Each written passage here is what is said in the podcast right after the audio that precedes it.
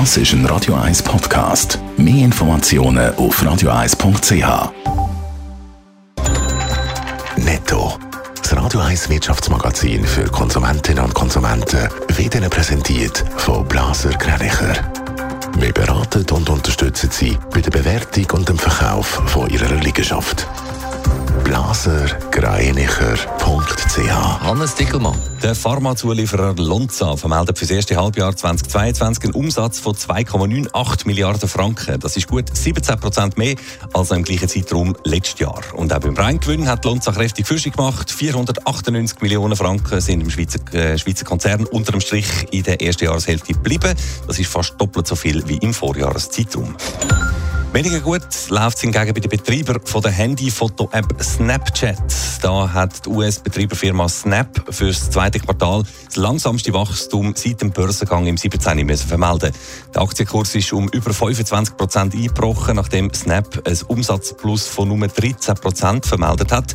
Was bei etablierten Konzernen als solides Wachstum wird gelten, ist der Anleger bei einer jungen Tech-Firma wie Snap offenbar zu wenig. Im ersten Halbjahr 2022 hat es in der Schweiz deutlich mehr Firmenpleiten gegeben als noch im gleichen Zeitraum vor einem Jahr. Das meldet der Wirtschaftsinformationsdienst Dun Bradstreet. Konkret sei in den letzten sechs Monaten über gut 2300 Unternehmen in der Schweiz ein Insolvenzverfahren eröffnet worden. Das bedeutet einen Anstieg von etwa 20 Prozent. Mit sogar 37 Prozent plus ist der Anstieg der Konkurszahlen in der Region Zürich besonders groß gewesen.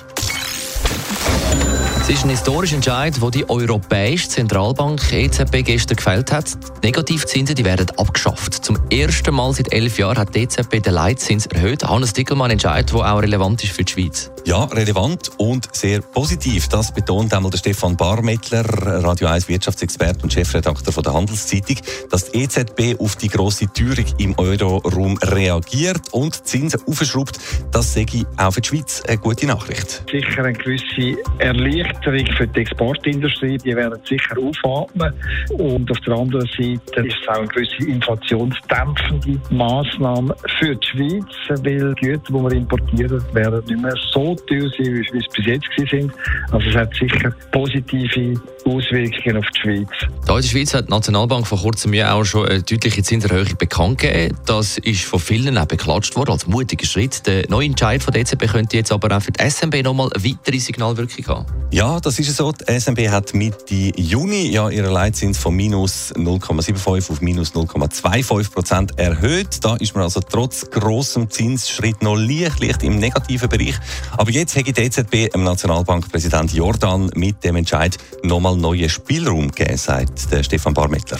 Der Entscheid öffnet natürlich Möglichkeiten für Thomas Jordan, Zinsen tatsächlich im positiven Bereich zu drehen und ich erwarte, dass man im Herbst dann nochmal wahrscheinlich in der Schweiz ein halbes Prozent wird anziehen. Ja, damit wäre dann auch der Schweizer Leitzins eben wieder klar im Plus.